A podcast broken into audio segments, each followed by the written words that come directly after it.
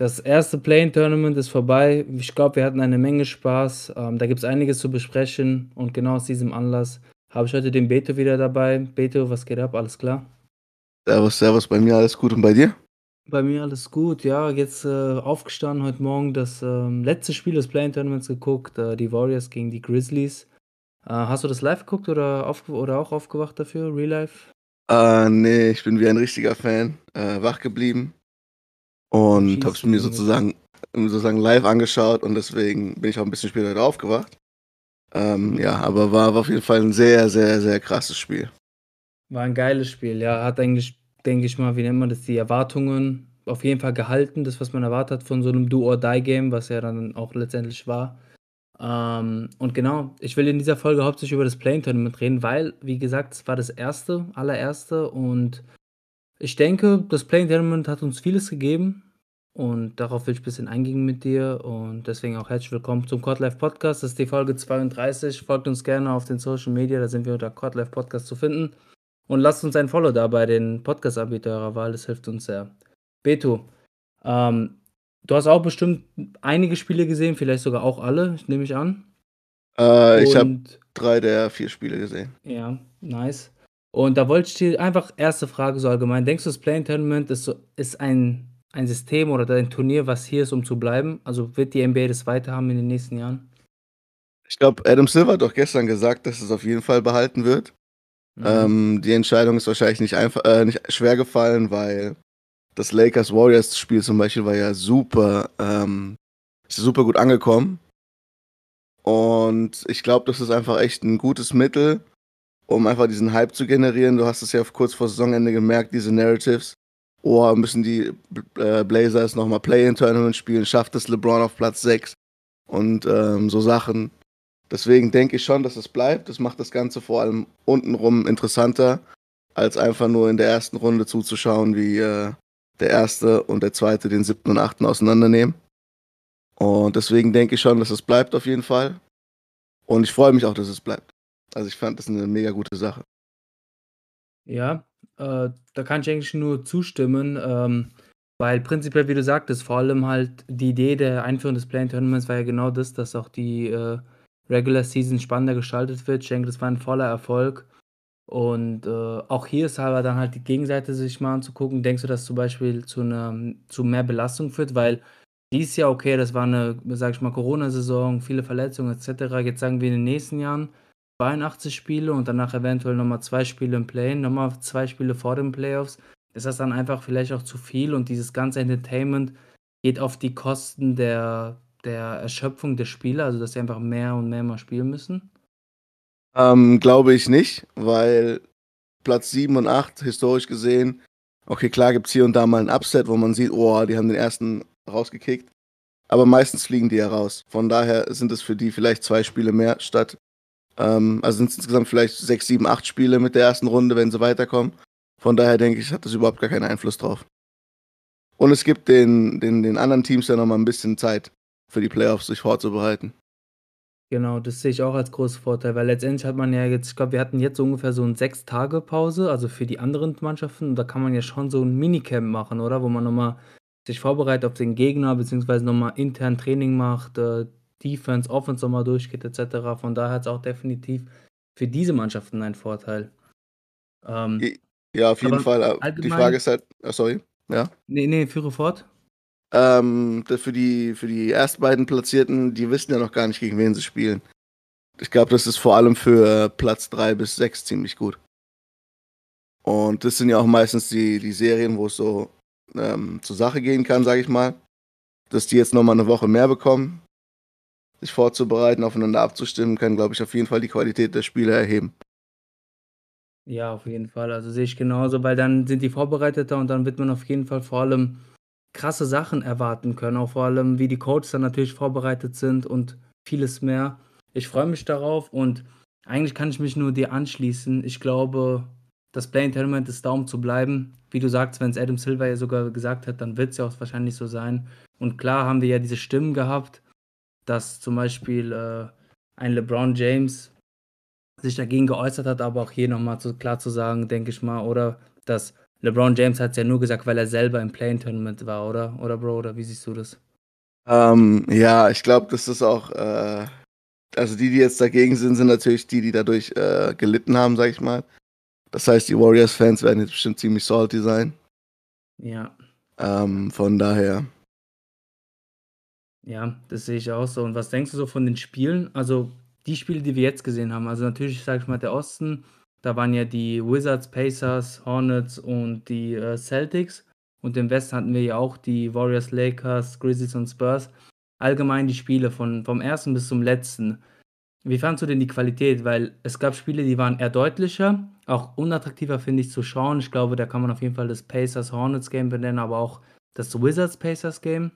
Mhm. Aber auf der anderen Seite hatten wir halt wirklich zwei Top-Spiele, wie das eine zu erwartende natürlich Lakers Warriors und dann natürlich das heute in der Nacht, was wir hatten, äh, das, die Warriors gegen die Grizzlies. Ich finde, die haben gezeigt, wie geil das sein kann, aber selbst ein Spiel wie die Spurs gegen die Grizzlies, wo man jetzt sagt, okay, die Spurs hatten einen negativen Rekord und waren eigentlich mit Abstand zu den Grizzlies, zu den Grizzlies haben sich sehr stark geschlagen gegen die, ähm, gegen die Grizzlies und dementsprechend, wie war die Qualität der Spiele? Äh, kann man irgendwie sagen, dass das Play-In-Tournament schuld ist für diese große Varianz, also dass einmal die Spiele so schlecht sind, aber dann auf der anderen Seite hast du diese Great-Spiele oder sind es dann einfach nur die Mannschaften? Ähm, ich glaube, das ist eher der Osten gegen Westen. Also du hattest es ja in den letzten Jahren immer wieder, dass die Teams im Westen teilweise ähm, positive Siegesbilanz haben, aber einfach Neunter wurden. Mhm. Ja, also das musst du dir vorstellen, du schaffst, gewinnst irgendwie mehr Spiele, als du verlierst und kommst nicht in die Playoffs und im Osten kommt jemand rein, der vielleicht 45 Prozent hat. Und deswegen, auch aus dem Grund ist es auf jeden Fall äh, ein Plus für die Liga. Aber ja, wie du gesagt hast, ich glaube einfach im Osten waren die Teams schwächer. Und Wizards gegen Hornets und gegen ähm, Pacers jetzt war halt einfach, das war einfach krass wie die Wizards da locked in waren und das sozusagen mit nach Hause genommen haben. Ähm, Ja. Und im, im Westen auf jeden Fall, also das Spiel zum Beispiel Spurs Grizzlies war ja, da kamen die Spurs auch zurück, nachdem es am Anfang nach einem Blowout aussah. Also das war wirklich von, den, von der Qualität und von der Höhe der Gegner ähm, eine ordentliche Nummer. Und bei den Spurs kommt wahrscheinlich noch rein, dass sie einfach vom Coaching her, dadurch, dass sie sich sozusagen ein bisschen vorbereitet haben, denke ich mal, ähm, dann noch den, diese paar Spiele Unterschied wettmachen konnten. Ja, bin ich eigentlich komplett auf deiner Seite. Ich glaube, ähm, das kann man schon dann, sage ich mal, auf die Konferenz bzw. auf die Mannschaften dann zurückziehen. Ähm, aber wie du sagst, allein wenn man von diesen sechs Spielen, die es dann letztendlich sind, wenn man davon irgendwie drei oder vier Top-Spiele bekommt, die wir auch irgendwie dann bekommen haben, das ist halt einfach geil zu sehen. Und es gibt ja auch so einen kleinen Vorgeschmack dann auf die Playoffs. Es ist ein Vorteil, wenn die Mannschaften, wie hier zum Beispiel, du sagst, die Wizards, wenn die schon so zwei Spiele hatten, wo sie locked in waren und jetzt kommen die als 8-Seed in die Playoffs, sind die dann irgendwie vielleicht mental frischer und readier, so schon locked in im Vergleich zu, zu den Mannschaften, die noch nicht gespielt haben? Kann da ein Vorteil sein? Ich glaube schon, dass das ein Motivationsboost auf jeden Fall sein kann. Und ähm, dass du sozusagen ein bisschen eingespielter bist. Aber ähm, ja, am Ende des Tages, glaube ich, entscheidet auch Talent. Und deswegen wird das, wird das, glaube ich, eine kurze Serie. Im Osten oder im Westen oder beide? Also sag ich mal Ähm, erst auf, gegen auf beiden, auf beiden Seiten. Bei, bei, Im Westen bin ich mir nicht ganz so sicher, weil die Lakers sind ja, die waren ja vor allem wegen dem Verletzungspech, sag ich mal, ein bisschen abgeschlagener. Ja. Das heißt, da kann es, denke ich mal, schon ein Upset geben, obwohl es dann wirklich kein Upset ist, weil das Team ja eigentlich besser ist als, der, als ihr Standing. Aber Ja. jetzt im Osten, denke ich, werden, äh, wird das relativ klar in der ersten Runde sein. Mhm. Und bezüglich der Fairness, weil guck mal, wir hatten ja jetzt auch das Glück oder Unglück, dass am Sonntag, also im letzten Spiel der Regular Season, hatten wir ja zum Beispiel Warriors gegen die Grizzlies bereits. Die Warriors haben sich ja in diesem Spiel, was ja an sich ohne Play-In-Tournament ja das entscheidende Spiel gewesen wäre, äh, durchgesetzt, aber haben jetzt im Play-In gegen die Grizzlies, äh, auch wenn Schicksal es wieder, also verloren diesmal, und jetzt sind sie raus. Ist das fair, ist das unfair oder soll man sagen, ja, ihr wusstet, was auf euch zukommt, ähm, dementsprechend, ihr hattet zwei Chancen zu gewinnen, ihr habt es nicht gemacht, ihr seid jetzt verdient raus. Ähm, also, ich glaube, grundsätzlich ist diese Saison relativ schwer zu bewerten, wenn du von Fairness sprichst. Weil du hast äh, Mhm. Teams, die, durch ihre Safety und äh, Health Protocols sozusagen vielleicht mehr auf Spieler verzichten mussten. Dann hast du Situationen wie Utah, wo relativ früh ziemlich viele Fans dabei waren. Und in anderen Arenen war niemand da. Ähm, deswegen jetzt wirklich während dieser Covid-Saison, sage ich mal, von Fairness zu sprechen, ist immer ein bisschen schwierig. Aber auf der anderen Seite, das, ähm, das System war vorher klar. Jeder wusste, worauf er sich einlässt. Und ähm, klar ist es jetzt in dem Warriors-Fall, sag ich mal, dumm gelaufen, dass sie das erste gewonnen haben und das zweite nicht. Aber ich meine, die Warriors haben zwei Spiele verloren. Also mhm. es war mhm. nicht irgendwie nur ein äh, doofes Spiel. Natürlich waren es zwei knappe Spiele. Aber das macht es ja vor allem für die Fans so geil, dass es halt so Do or Dies, zweimal Do or Die Games waren. Ja, safe. Die Warriors müssen ja richtig, ja, oder auch die NBA, vielleicht auch natürlich die Television, weil weißt du, Curry fällt jetzt raus und man muss aber auch fair sagen, wie du angesprochen hast, die Warriors hatten halt diese zwei Chancen und vor allem das Spiel gegen die Lakers hatten sie eigentlich auch in der Hand, sage ich jetzt mal, aber sie haben dann die Lakers zurückkommen lassen. Dann, das hat sich LeBron dann nicht nehmen lassen, hat dann diesen absurden Game Winner ge geworfen und dann die Lakers zum Sieg geführt. Ähm, nichtsdestotrotz haben wir jetzt einen Spieler wie Steph Curry, der jetzt auch ja schon 32 Jahre alt ist, verpasst halt jetzt eine Saison in den Playoffs, was halt irgendwie super schade ist, auch aus neutraler Sicht. Aber auf der anderen Seite muss man ja auch dann den Grizzlies, denke ich, Respekt zollen, weil die jetzt halt seit 2017, glaube ich, wieder erstmal in den Playoffs sind und ganz viele junge Spieler, unter anderem natürlich Ja Morant, jetzt ihre ersten Playoff-Erfahrungen sammeln werden. Ich denke, das ist auch eine Sache, auf die man sich freuen kann als neutraler Beobachter. Ähm, ich glaube, die Warriors hat man jetzt genug in den Playoffs gesehen, da müsste man jetzt nicht allzu traurig sein, dass die nicht drin sind. Ich fand es eh krass, dass die. Aber würdest du jetzt nicht Curry sehen wollen? Ja, man wäre natürlich geil, aber ich freue mich auch auf Grizzlies und Ja Morant und so. Und ähm, also ich fand es überhaupt krass, dass die Warriors, nachdem sie, also nachdem es am Anfang so schlecht lief, sag ich mal, sie überhaupt noch reingeschafft haben. Äh, weil das war ja schon so eine Curry One-Man-Show. Ja. Deswegen würde ich die Saison trotzdem als Erfolg äh, ja, sehen. Aber wenn du jetzt sagen wir mal, die nehmen Clay Thompson kommt jetzt zurück. Mhm. Meinst du, das reicht schon, um Contender zu sein? Weil den Rest finde ich trotzdem nicht so stark.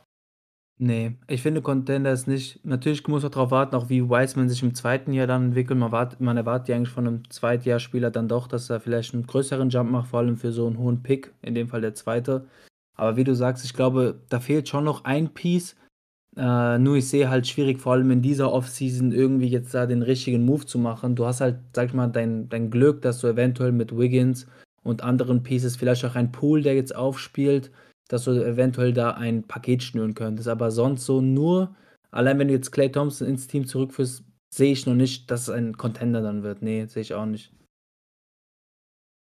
Also bin ich mal gespannt, was die Warriors jetzt da in der Offseason machen. Kannst du dir vorstellen, dass sie vielleicht so Wiggins und vielleicht Pool und irgendwas noch weggeben? Ja, ich meine, Wiggins macht 30 Millionen. Das erstmal loszuwerden, wird schwierig. Und dann ist die Frage auch, wofür gibst du ihn weg? Also was willst du in Return? Wer gibt dir denn einen Star in Return für Wiggins? Ja, irgendein Team, was halt natürlich dann, äh, wie nennen wir das, äh, neu anfangen will, aber die, das kann man halt jetzt noch nicht absehen, welche Mannschaft das im kommend, in der kommenden Saison wird. Ja, aber wenn du, wenn du neu anfangen willst als Team, willst du wirklich Wiggins haben? Jetzt nicht, dass er krass schlecht ist oder so, aber er ist ja auch schon 26, du willst ja eher Picks und richtig junge Leute und nicht jemanden nochmal zweimal 30 Millionen Euro zahlen, äh, Dollar zahlen. Ja, aber auf der anderen Seite hat er ja auch gezeigt, dass er vielleicht in einem guten, funktionierenden Team und Organisation dann doch besser sein kann als der Timberwolves Wiggins. Ja, das stimmt eigentlich auch, ja. Aber ich finde auch, den könnten sie auch behalten. Also der hat ja sich gar nicht so doof angestellt. Nee, hat er nicht, aber ich denke so, wenn du was von diesem Team weggeben würden wollen, äh, worden, ach, wollen würdest, dann wird es halt wahrscheinlich auch ein Wiggins sein, aber auf der anderen Seite, wie du sagst, der Vertrag ist halt dann doch so riesig, dann wird es schon sehr, sehr schwierig, den loszuwerden. Also ja, das stimmt schon. Aber nur einen Clay Thompson zurückzubringen, weiß ich nicht. Ich denke, reicht nicht. Aber es würde den auf jeden Fall, nehme ich an, es würde reichen, dass die Mannschaft dann, sag ich mal, so um den fünften, sechsten Platz spielt, statt halt um den achten, neunten Platz oder ähnliches. Wobei der ja. West natürlich sehr, sehr vollgepackt ist. Ja, sehe ich ähnlich. Ja, und äh, bezüglich des Playing Tournaments, da ist jetzt halt die Frage, ich sagte ja zu Beginn, du aber auch, es hat ja genau für diesen Effekt gesorgt, dass wir halt diese, diese entscheidenden Spiele am Ende hatten, wo es halt Mannschaften gab, ja, äh, Portland muss gewinnen, Lakers muss gewinnen, so, also verschiedene Situationen, damit wir halt letztendlich diese Platzierungen haben, weil es ist ja auch deutlich wichtiger, sage ich mal, den achten und siebten Platz zu haben, natürlich statt den neunten und zehnten. Also dementsprechend wurde es zum Ende hin deutlich spannender, was diese Plätze betrifft. Was wäre jetzt der nächste Schritt? Weil wir haben ja zum Beispiel gesehen, ich würd, was sagst du zum Beispiel, dass die Clippers halt, sag ich mal, extra verloren haben, die letzten zwei Spiele, um halt aus dieser Bracket-Seite der, Clip, der Lakers zu gehen. Findest du das, ähm, sag ich mal, das schadet der Liga oder ist das taktisch klug von den Clippers gewesen? Ich meine, es ist für die Liga natürlich erstmal nicht schön, aber jedes System hat Vor- und Nachteile.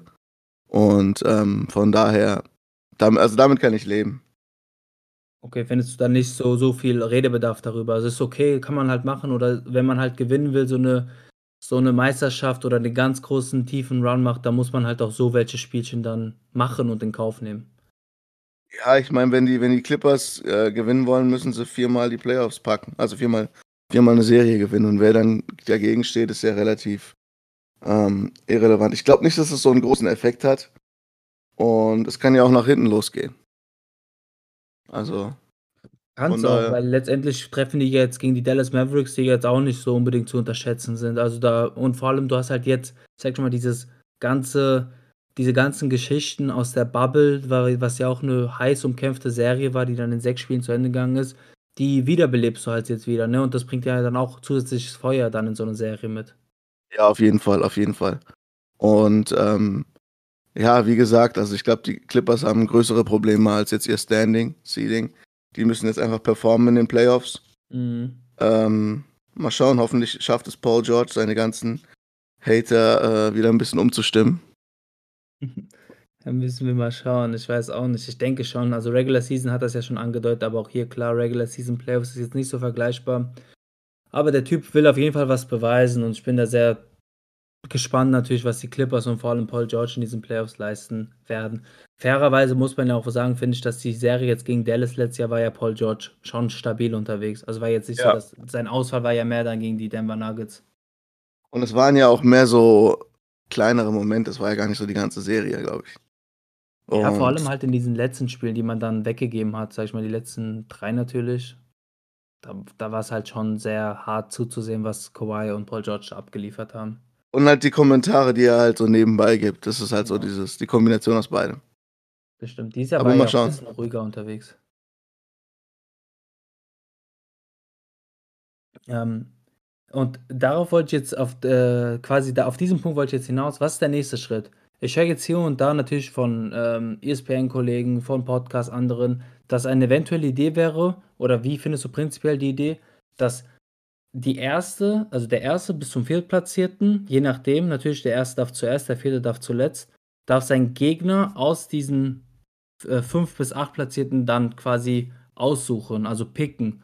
Und dann wäre es natürlich so, dass zum Beispiel logischerweise, dann ist ja ein zweiter Platz viel besser als ein dritter Platz, weil du, sagen wir mal, den zweitschwächesten Gegner eventuell dir rausholen könntest. Deswegen würde ich gerne zu dir wissen, was hältst du denn von dieser Idee? Ist das wirklich absoluter Quatsch oder ist das vielleicht eine Idee, die man eventuell irgendwann mal durch, äh, umsetzen könnte? Was wäre denn Ziel dieser Umsetzung? Also was würde man sich dadurch erhoffen? Man würde dann wahrscheinlich sich erhoffen, dass selbst auch oben, also in den Plätzen 1 bis 4, dass so ein Tanking wie jetzt von den Clippers halt dann komplett wegfällt und du bis zum letzten Spieltag dann wirklich um den Sieg spielst, weil natürlich dann, je höher du bist, kannst du dir dann früher den Gegner aussuchen. Und dann kann, kann, würden halt die Clippers sag ich mal, auf dem dritten Platz sich ja nicht die Lakers aussuchen, sondern da würden sich dann vielleicht halt wieder die Dallas oder die Denver Nuggets aussuchen. Verstehst du? Ja. Ähm, weiß nicht. Ich glaube, am Ende des Tages ist es auch okay, wenn ich Casino-mäßig unterwegs ist und äh, jeder weiß, woran er ist. Ähm, aber auf der anderen Seite sehe ich schon die Vorteile, dass du dadurch einfach nochmal ein bisschen Hype generieren kannst. Mhm. Aber dann ist auch die Frage, wer, hm, ich weiß nicht. Also ich glaube, ich wäre wahrscheinlich dagegen, wenn mich jemand fragen würde. Aber wenn es jetzt passieren würde, würde ich jetzt auch nicht krass sagen, nee, äh, ist super schlimm, ich will das auf gar keinen Fall. Wie siehst du das denn? Also wäre das was für dich, was du dir vorstellen könntest? Ich finde durchaus spannend diese, diese Überlegung und das wäre schon eine geile Sache, das einzuführen. Auf der anderen Seite hast du halt dann wirklich, ich weiß jetzt nicht, ob es ein Vor- oder Nachteil ist, wahrscheinlich für den neutralen Beobachter oder für uns Zuschauer, Fans, wäre das eher positiv, weil natürlich ist auch meiner Meinung nach, wenn jetzt sagen wir, die Utah Jazz würden auf dem ersten Platz natürlich den ersten Gegner auswählen, dann sagt man ja quasi indirekt, ihr seid die Schlechtesten aus diesem Gegnerfeld. Und es erzeugt ja dann, finde ich, schon ordentlich Feuer, weil wenn du jetzt ausgewählt wirst und sagst, okay, du bist der Schlechteste, gegen dich will ich spielen, dann hast du ja umso mehr ja den Drang oder willst ja auch den beweisen, okay, ihr wählt uns aus, alles klar, Bro, du wirst sehen, weißt du, was ich meine? Ja, ich glaube aber, da sind alle NBA-Teams. Vielleicht für, für die Spieler wird es äh, so ein bisschen zu mehr Spannungen führen, aber am Ende des Tages wählt man ja wahrscheinlich nicht das schlechteste Team aus, sondern das Team, wo man das Gefühl hat, dass die Matchups am besten für einen stehen. Also wo man das Gefühl hat, okay, die können wir, weil jedes Team hat ja seine Stärken und Schwächen Ja. und, ähm, und manchmal gewinnt auch das im Gesamtpaket vielleicht schwächere Team, einfach weil es von den Matchups eher ähm, beste drauf eingestellt ist. Und ich kann mir aber auch nicht vorstellen, dass irgendwie dann jemand kommt und der Erste auf einmal den Dritten pickt oder so. Weißt du, ich meine? Und wie wäre das denn? Also wen darf der Erste denn picken? Aus den unteren vier oder generell? Ich würde sagen aus den unteren vier, also quasi genau 5 bis 8 dann die Platzierung, weil quasi die Plätze 1 bis 4 erarbeiten sich diesen Vorteil, dass sie dann den Gegner aus dem hinteren Feld dann auswählen suchen dürfen. Also wenn es jetzt in dieser Saison, sagen wir mal, umgesetzt worden wäre, mhm. Im Osten würde ja jeder wahrscheinlich auf gar keinen Fall die Heat wählen wollen, denke ich mal. Ja, ja. Weil das so ein Dark Horse sein könnte. Und im Westen würde wahrscheinlich niemand die Lakers wählen wollen. Genau. Ähm, ja. Ja, könnte ich mir vorstellen, dass das Sinn macht, aber ich wäre eigentlich eher dagegen. Also ich fand das, finde das klassische System ganz okay so. Und wenn du dir historisch die Zahlen anschaust, sind auch 7 und 8 immer relativ schwach, sage ich mal.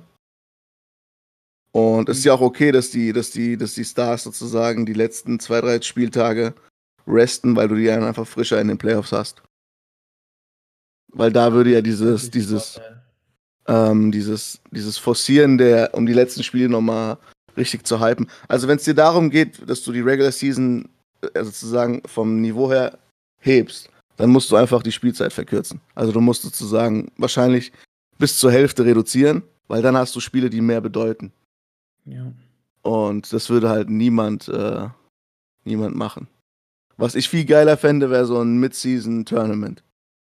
Mit so Do-or-Die-Games. Alle 16 Teams sind dabei. Äh, Alle, zwei, alle 30 Teams sind dabei. Single Elimination und dann schaust du, wer diesen Mid-Season Cup sozusagen holt. Weil das wäre ja dann nochmal die Chance für schlechtere Teams, sage ich mal, ähm, vielleicht was zu reißen. Ähnlich wie so ein deutscher Pokal halt. Ja, was wäre die Belohnung, deiner Meinung nach? Eine gute Belohnung für diesen Mid-Season-Gewinner? Ja, das ist immer so die Frage, wie, was ist dein Incentive für diese Teams? Ähm, Geld, hm, weiß ich nicht. Mhm. Vielleicht kriegen die noch einen Pick im Draft oder so. Am Ende Das der ersten. Runde. Erst? Hm? First oder Second? First, first. Oder Oh. vielleicht kriegen, vielleicht kriegen sie so, sogar, vielleicht kriegen sie sogar den 15. Pick. Also du hast die 14 Lottery Picks und dann geht der 15. an den Cup-Gewinner und dann gehst du sozusagen erst weiter. Ja. Und das könnte ja schon vom Incentive schon ganz interessant sein. Wenn du dann als, sagen wir mal, schwächeres Team, keine Ahnung, kriegst du den dritten Pick von, vom Draft aus und nochmal den 15., weil du dieses Tournament gewonnen hast. Mhm. Ähm, du kannst im Tournament Gas geben, ohne dass deine Regular Season Tanking Mission sozusagen äh, scheitert. Das heißt, wir würden von den OKC Thunder auch mal ein bisschen mehr sehen als nur äh, den 13., 14. und 15. Mann. Von daher, das wäre so eine Dings. Aber ich meine, ja, wenn die das Drafting-System einführen würden, wäre für mich auch okay. Okay. Das wäre aber auch, also so ein Mid-Season-Turnier war ja in der Besprechung, wurde jetzt, glaube ich, erstmal auf Eis gelegt. Natürlich halt auch, weil die Saisons ja, ich sag mal, die letzten zwei Jahre, die waren ja ähm, nicht planmäßig, also abseits, Ja. wie nennt man das? Unregelmäßig, weißt du, es war ja nicht so, wie man die Saison sonst immer plant, also quasi Beginn, Ende und die Spiele. Denkst du aber, dass ähm, Regular Season, äh, beziehungsweise so ein Mid-Season-Tournament wäre ja dann im besten Fall, der Finalist hat dann vier weitere Spiele. Das heißt, du hast dann natürlich die normale Belastung, sagen wir, du machst weniger Spiele, vielleicht wieder 72, dann hast du aber wieder vier Spiele und eventuell hast du ja nochmal immer noch das Play-In-Tournament, was bleibt. Also dann wären es mal sechs Spiele zusätzlich. Weil diese, diese Anzahl der Spiele schwebt ja immer irgendwie mit und du hörst ja trotzdem, dass Spieler sich beschweren, dass sie weniger spielen wollen oder beziehungsweise, dass sie äh, sehr erschöpft sind, natürlich auch am Ende der regulären Saison. Aber dann hättest du hier wieder den Faktor, dass mehr Spiele dazu kommen. Ja, aber dann musst du einfach die Regular Season kürzen. Und ich glaube, damit hätte niemand ein Problem. Also, wenn sich, äh, keine Ahnung, sagen wir mal, die Knicks und Nets sind relativ schwach, beide in einem Jahr, und sehen sich trotzdem viermal im Jahr, ich glaube, das muss sich keiner geben. Und wenn die sich dann stattdessen nur noch zweimal sehen, wie jedes andere Team auch, und dann hast du sozusagen einen Puffer, den du mit so anderen Sachen auffüllen kannst, dann denke ich, ist es voll okay. Also 82 Spiele sind ja generell eine viel zu große Nummer. Ja, vor allem in diesen fünf Monaten, sechs Monaten, wann die das Ganze bestreiten. Das ist ja sonst Oktober bis äh, April. Also da kommen auf jeden Fall einige Spiele darauf zu. Die beste, beste Lösung wäre wahrscheinlich so, nehme ich an, so irgendwie um die 60 bis 70 Spiele, findest du, oder? Oder sogar noch weniger?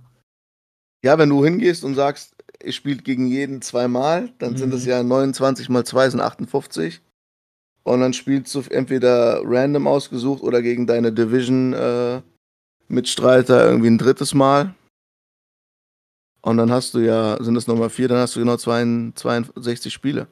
Und ich glaube, Ja. das ist so eine Nummer, die, die ganz interessant ist. Vielleicht nimmst du da sozusagen die Conference einfach, dass du gegen jeden dreimal spielst in der Conference und dann hast du 58 plus 14 wären 72.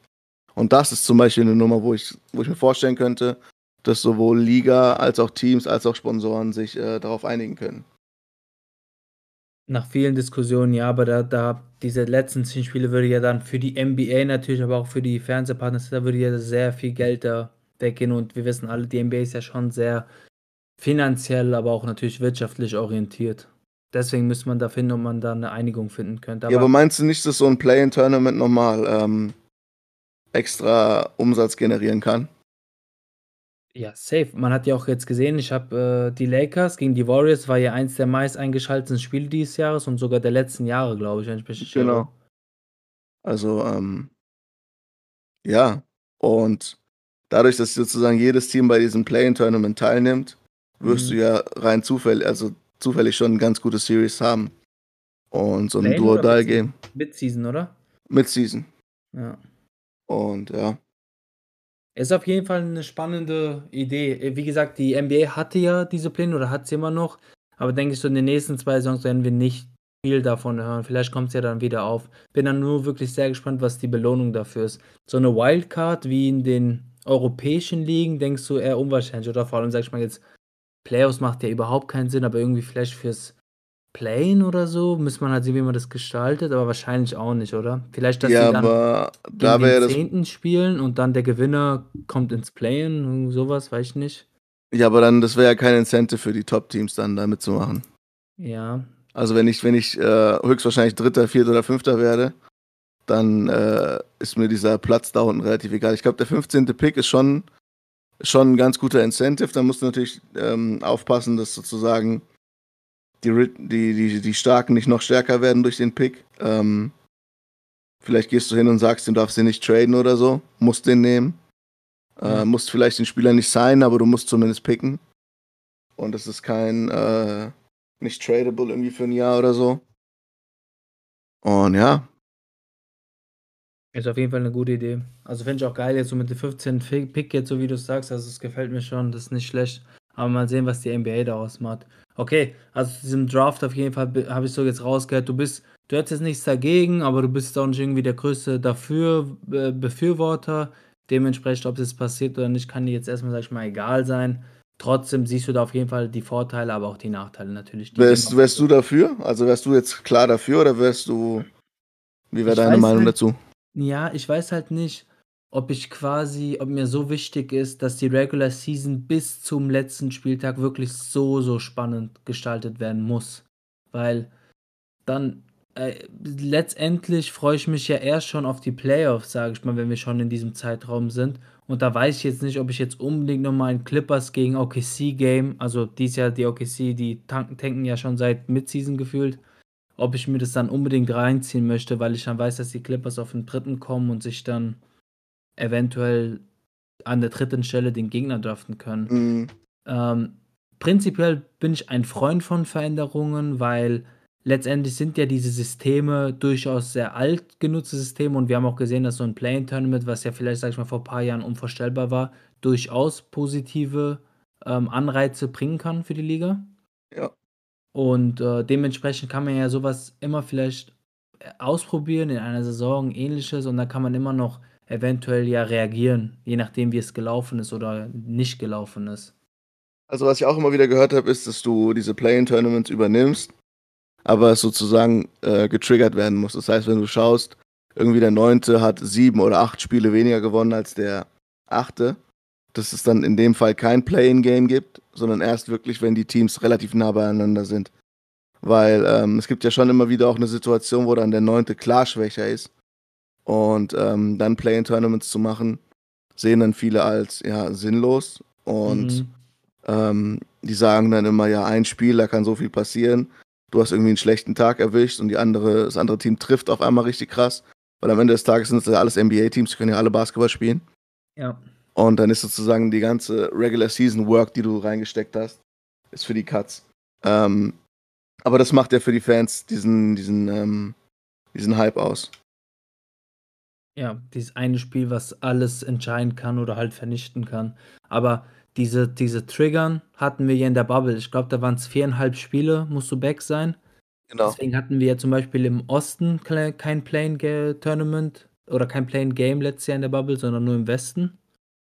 Ähm, ich finde das als Anreiz auf jeden Fall auch eine gute Idee, weil dann müssen natürlich auch die hinteren Teams nachziehen und weiter gewinnen, weil sonst, wenn die sagen, okay, wir werden landen auf dem neunten Platz oder äh, zehnten, aber dahinter ist auch eine große Lücke, da können wir uns ein bisschen schonen und so, ist nicht, weil die müssen ja auch dranbleiben, sag ich mal, in diesem Top-8-Feld. Genau, und das ist halt auch das Ding, ähm, was dieses Play-in-Tournament so ein bisschen reduziert, dass halt die Teams, die keine Ahnung, zu schwach für Playoffs, aber zu gut fürs Tanken sind, ähm, dass denen trotzdem eine Chance geboten wird, ey, ihr kriegt vielleicht die Chance auf die Playoffs oder auf jeden Fall zumindest ein Game, was ähm, sich wirtschaftlich für euch schon ein bisschen lohnt. Weil das ist ja das Problem der NBA. Entweder bist du wirklich gut genug, um zu contenten oder zumindest in zwei, drei Jahren zu contenten. Oder wenn du halt schlecht bist, willst du halt richtig schlecht sein, weil es dir im Tanking hilft. Also dieses, jetzt diese Orlando Magic zum Beispiel Sache, wo die irgendwie seit zehn Jahren, ja, sind okay, ganz gut, aber es kommt nichts bei rum. Du wirst nicht besser wirklich, du kommst nicht vom Fleck weg.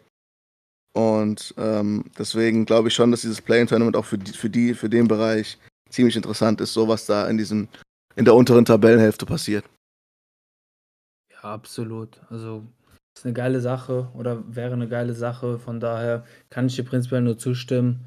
Ähm, ich finde, ich habe dich eigentlich alles gefragt, Peter, was ich fragen wollte. Hast du noch irgendwas, was du gerne fragen würdest bezüglich diesen Themen, die wir gerade besprochen haben? Ähm, was kriege ich von dir, wenn die Nets Meister werden? Wenn die Nets Meister werden, Ja, wenn ist äh, auf Zeit, nicht äh, im Sinne von falls. Also die Nets werden Meister, was kriege ich dann von dir? ach so, dieses Jahr oder egal wann in den nächsten Jahren? Dieses Jahr. Dieses Jahr. Ja. Okay, so ein, so ein Döner oder so kann ich dir ja nicht ausgeben, weil es gegen meine Werte sind. Ja, dann Ähm, gibst du mir äh, ein veganes Schnitzel aus oder sowas. Vegane Schnitzel bei so einem schönen veganen Restaurant? Let's go. Oder eher so in so ein äh, Falafelhaus? Nee, wir können richtig schön hipster veganes Restaurant gehen. Ein, okay, auf, ich bin dabei. Let's go. Machen wir so, aber dann auf der Gegenseite, ist es fair, wenn ich sage, was, wenn die Nets nicht sagen, weil die Wahrscheinlichkeit ist ja weniger. Ich würde mal sagen, bleibe ich bei den Clippers. Ich will auch gern was von dir, wenn die Clippers Champion werden, weil ich bin ja eigentlich Clippers-Fan. Eigentlich, was heißt eigentlich? Eigentlich heißt, dass ich Clippers-Fan bin, so von Franchise, aber ich bin nicht so auf deren Seite, wie sie sich so verhalten seit letztes Jahr, seit halt Kawhi Leonard und Paul George da ist. Ich fand, davor waren die mehr so ein bisschen so kantiger, was mir mehr gefallen hat. Die sind jetzt eher so Großmaul. Ähm, und, äh, wie heißt der, dass die Clippers halt, nee, andersrum, dass ich halt so, zum Beispiel, ich bin größerer LeBron-Fan als Clippers-Fan, weißt du? Und dass Mhm. LeBron jetzt halt genau in, bei den Lakers spielt, ist halt ein bisschen schwierig.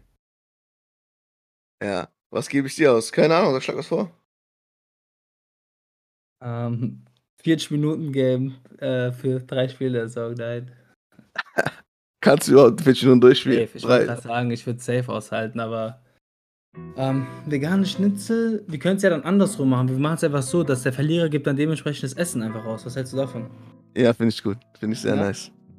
Okay, alles klar. Wenn. Corona, wenn Corona Gott es erlaubt, dann safe. Ja, safe, safe. Bis dahin sollte es schon sein, hoffentlich. Ich denke schon. All- Alles klar, Beto. Dann danke für deine Zeit. Gerne, Ähm, gerne. Bis zum nächsten Mal. Und ansonsten vielen Dank fürs Zuhören, Leute. Haut rein von meiner Seite, macht's gut und bis zum nächsten Mal. Ciao, ciao. Ciao.